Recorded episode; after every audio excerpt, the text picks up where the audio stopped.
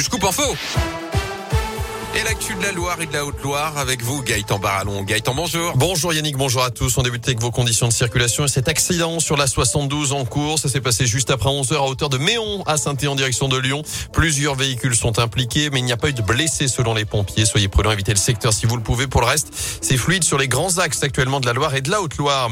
À la une, verdict attendu vendredi, alors que le gouvernement estime, selon son porte-parole, qu'on a des raisons d'être optimiste sur l'évolution de l'épidémie de Covid. Le Conseil constitutionnel rendra son avis sur le pass vaccinal dans trois jours. Il a été saisi par plusieurs dizaines de députés et de sénateurs de l'opposition, certains complètement opposés à ce pass, d'autres voulant s'assurer qu'il y ait des garde-fous pour accompagner ce texte.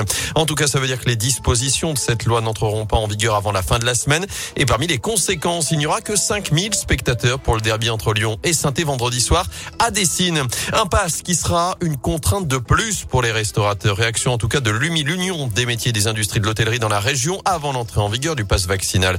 Il sera obligatoire à partir de 16 ans dans les lieux de loisirs, de culture et dans les bars et les restos. Donc, les gérants pourront d'ailleurs vérifier l'identité des clients si besoin, mesure que dénonce Alain Grégoire, le président de l'UMI en Auvergne-Rhône-Alpes. Encore une contrainte de plus imposée euh, aux dizaines de milliers de propriétaires de cafés, bars, restaurants de la région. Nous ne pouvons pas nous transformer en, en force de l'ordre, que ce soit euh, police, gendarmerie. Chacun doit faire son métier. Alors la loi est passée, ça va être une mesure que nous mettrons en place dans nos établissements, euh, mais de manière euh, contrainte. C'est une mesure de plus et une contrainte de plus imposée à, à des chefs d'entreprise qui ont déjà tant subi depuis mars 2020. LUMI demande au gouvernement des indemnités pour les établissements qui verraient leur chiffre d'affaires chuter de plus de 30%. Par ailleurs, notez cette opération de dépistage Covid sans rendez-vous désormais. Ça se passe tous les jours depuis aujourd'hui au Scarabée de Riorge. Ce sera de 9h à 16h37 7 jours sur 7.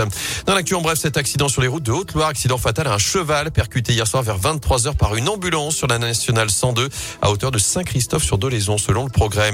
Donner un espace d'expression pour libérer la parole. Une réunion publique est organisée ce soir à partir de 20h à Gramont, commune des Monts du Lyonnais où le père Louis Rib était originaire après la révélation d'agressions sexuelles commises par cet artiste, artiste peintre décédé en 1994, notamment dans le diocèse de Saint-Étienne.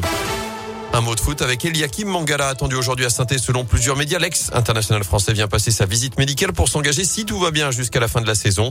Il doit d'ailleurs signer son contrat avant demain soir pour être qualifié pour le derby vendredi face à Lyon. En basket, Saint-Chamond met son calendrier à jour. Le leader de Pro B se rend à Saint-Vallier ce soir à 20h30.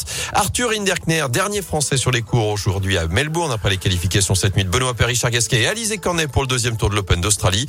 Enfin, Skip de Hughes, Terre Noire, Damso, quelques-uns des premiers noms dévoilés pour la 16e édition du Forestival. Ce sera du 5 au 7 août 2022 à Trelin et les places sont déjà en vente. Merci beaucoup.